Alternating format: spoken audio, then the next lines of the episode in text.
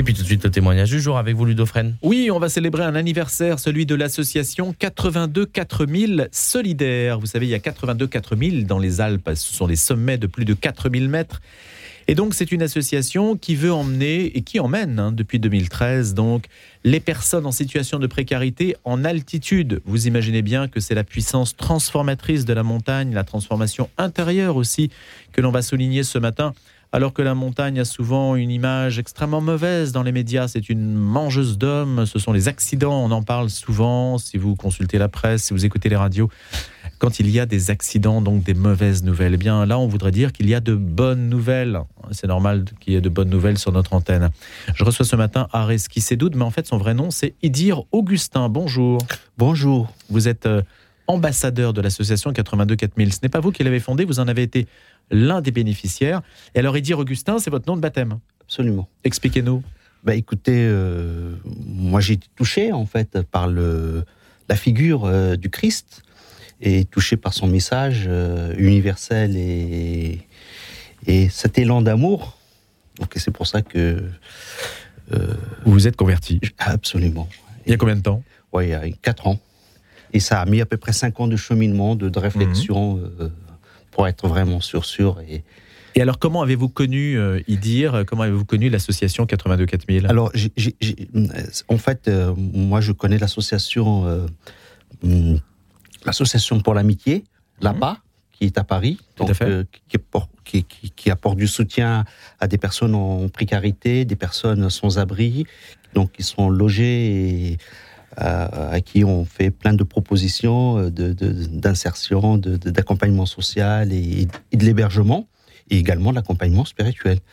Et donc c'est comme ça que, par l'intermédiaire de l'association euh, euh, pour l'amitié, l'APA, que j'ai connu euh, Montagne Solidaire 82 4000. Et donc vous êtes parti? Je suis parti et donc ça a été bah, la montagne je connais un petit peu. La moyenne montagne. oui. Mais là, c'est la haute montagne. Et hein. eh oui, là, ça change tout. Et là, effectivement, c'est une découverte pour moi. Et c'est aussi un, disons, une révélation. Une révélation et un exploit. Oui. Ouais, parce que ça, il faut, il faut surmonter les peurs et les surmonter les, les, appréhensions. Le, le on ne sait pas ce qu'on va trouver tout en haut.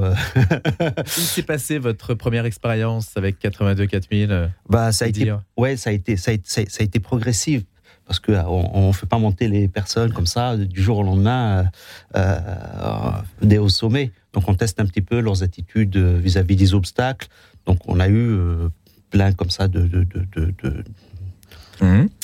D'initiation, de stage en fait. Hein. De stage, absolument. Et ces stages-là, donc euh, avec des difficultés progressives.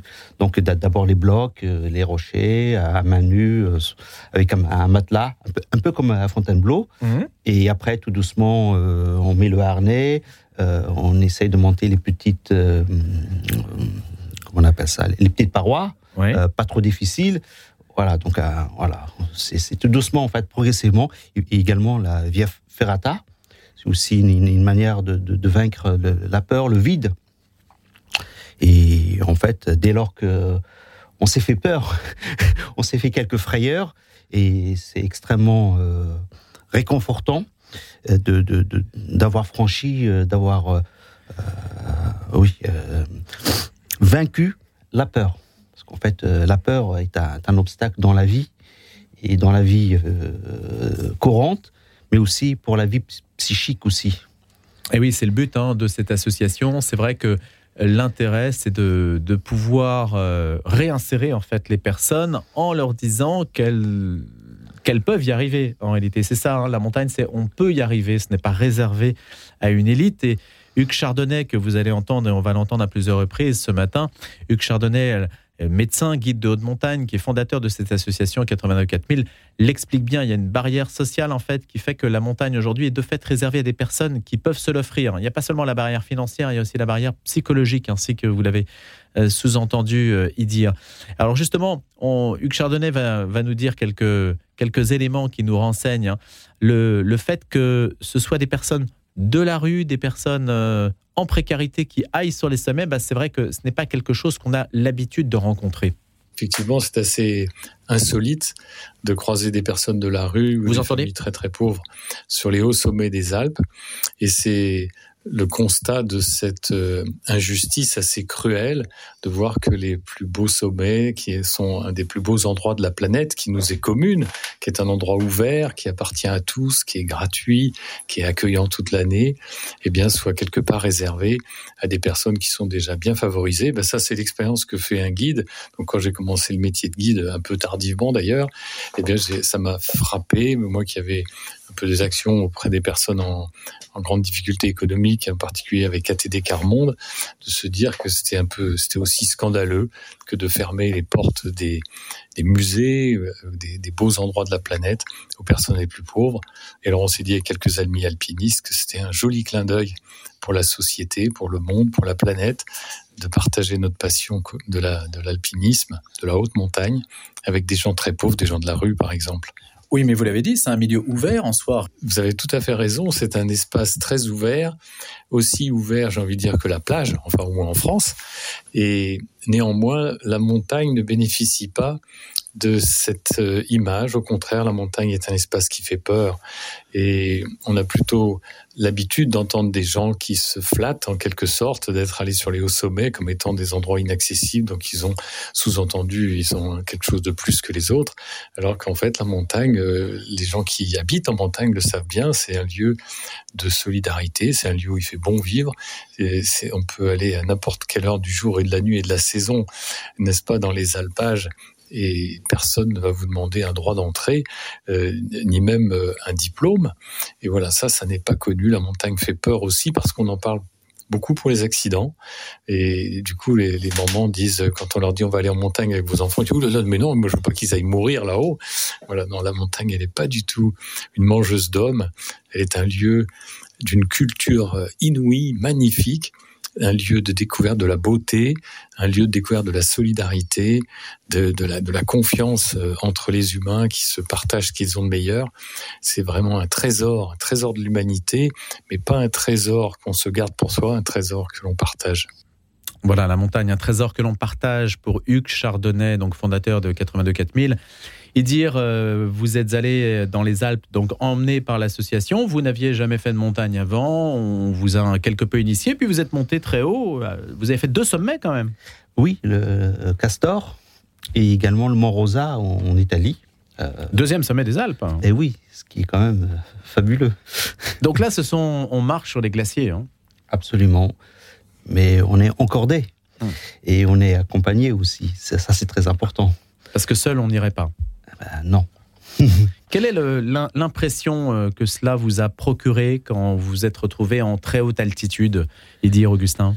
Bah, on, on, En fait, on ne sait pas trop penser. On est, on, est, on, est, on est en fait comme si le temps était suspendu.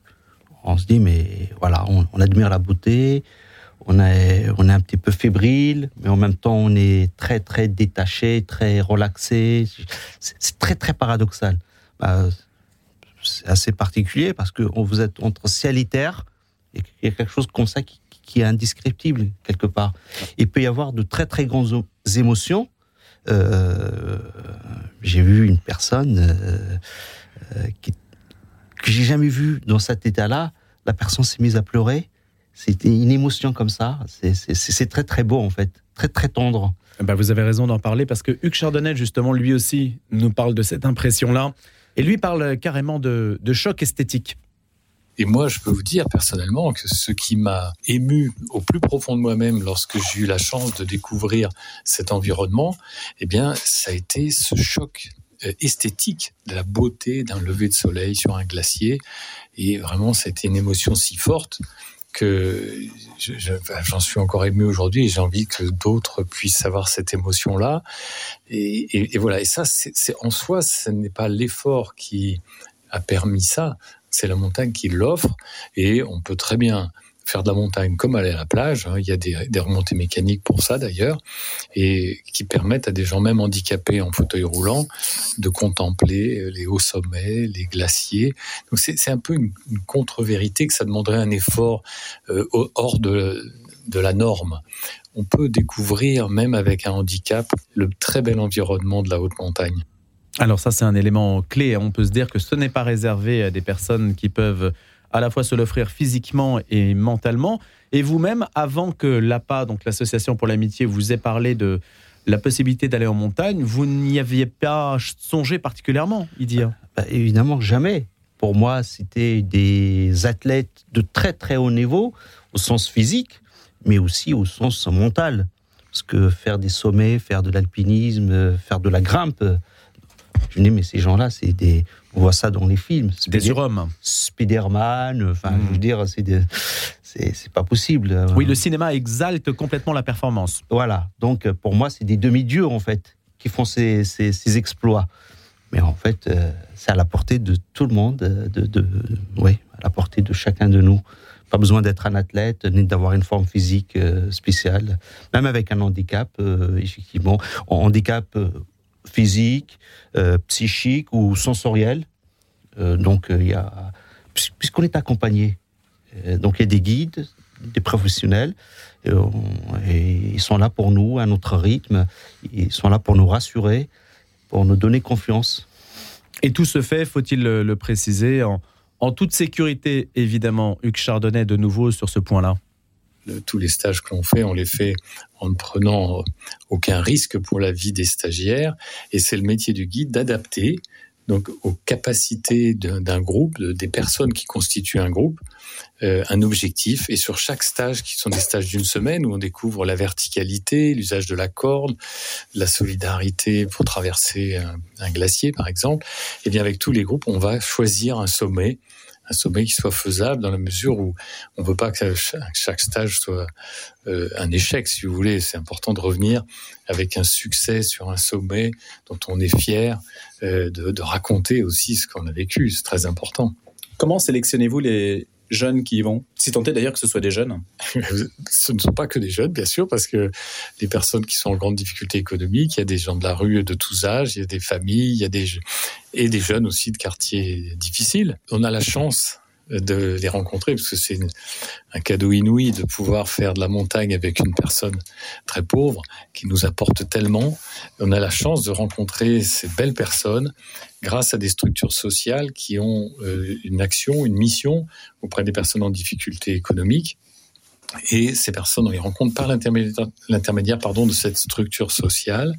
Et ça va nous permettre d'ailleurs, après aussi, de garder le contact avec euh, la structure, les personnes. Et quelque part, l'expérience de la montagne va être un, euh, un élément facilitateur de l'action de la structure sociale avec lesquels on aura travaillé dans ces découvertes de la montagne. Vous voyez, il y a un service très important, c'est ce partage de la montagne. C'est bien plus que, euh, comment dirais-je, un produit vacances qu'on aurait acheté. C'est véritablement une, une, inculturation, une acculturation pardon réciproque qui nous enrichit tous et, et qui fait un bien fou à tous, tous ceux qui participent à cette expérience et pas seulement la montagne. Voilà, ceux qui participent à cette expérience de la montagne, et c'est le cas de Idir qui nous accompagne ce matin, Idir Augustin, bénéficiaire donc de 82 4000. Idir, dites-nous en quoi l'expérience d'être monté à 4000 mètres vous a servi dans la vie par la suite? Ben, en, fait, euh, la montagne est vraiment grandiose. Elle est donc, euh, on, est tout petit et on est très grand par l'exploit, mais en fait, on est tout petit face à la montagne. Et quand on redescend, euh, disons, dans la plaine, surtout en ville, et quelque part, on essaye un petit peu de trouver sa juste place, euh, et on a beaucoup moins peur de, ce qu'on appelle de, l'altérité des personnes que l'on rencontre. Des gens de différentes tailles, on peut rencontrer dans la rue des, gens qui sont très costauds. si on est bousculé, on n'a pas peur de leur dire Faites attention, s'il vous plaît, monsieur. Ça donne confiance en soi. Absolument, ça donne confiance. Et puis, euh, vous savez, quand on a, euh, quand on redescend, euh, on a vécu tellement de très très belles émotions qu'on a beaucoup moins peur. Pour vous dire, euh, on a des amis qui sont à l'hôpital. Euh, bah, on va les voir. On n'a pas peur d'aller rendre visite à des personnes euh, en réanimation, des personnes en soins intensifs, d'aller dans des, des, EHPAD, voir des personnes âgées, très âgées. On n'a pas peur non plus de. de, de, de... C'est un site à la générosité. Absolument, un site à la générosité, c'est le terme. Parce un... que justement, en altitude, on est solidaire, on prend conscience du danger, il y a la vie qui se confronte à la mort, forcément. Et donc, quand on redescend, on a envie de communiquer cela. Absolument. Et puis, on a envie d'être euh, bienveillant avec des personnes que l'on rencontre de, dans le métro, dans la rue. Donc, on a, on a, on a, on a, on a, on présente un visage différent, un visage beaucoup plus humain, beaucoup mmh. plus accueillant. Et oui, bah, déjà, on l'a déjà à la base. Il est que amplifié. C'est-à-dire, les, les, belles personnes, elles le sont encore davantage, si je peux dire. Alors, on va écouter une dernière fois Hugues Chardonnay, donc fondateur de cette association 82 4000, qui, je le rappelle, fête euh, son dixième anniversaire, qui fait l'objet d'ailleurs aussi d'un ouvrage publié aux éditions Glénat qui s'appelle Les sommets sont à tous, partager les montagnes avec les plus pauvres, coécrit avec Laureline Dubuis. C'est le caractère, euh, parce que je ne l'ai pas dit, mais Hugues Chardonnay est diacre, euh, diacre à Briançon.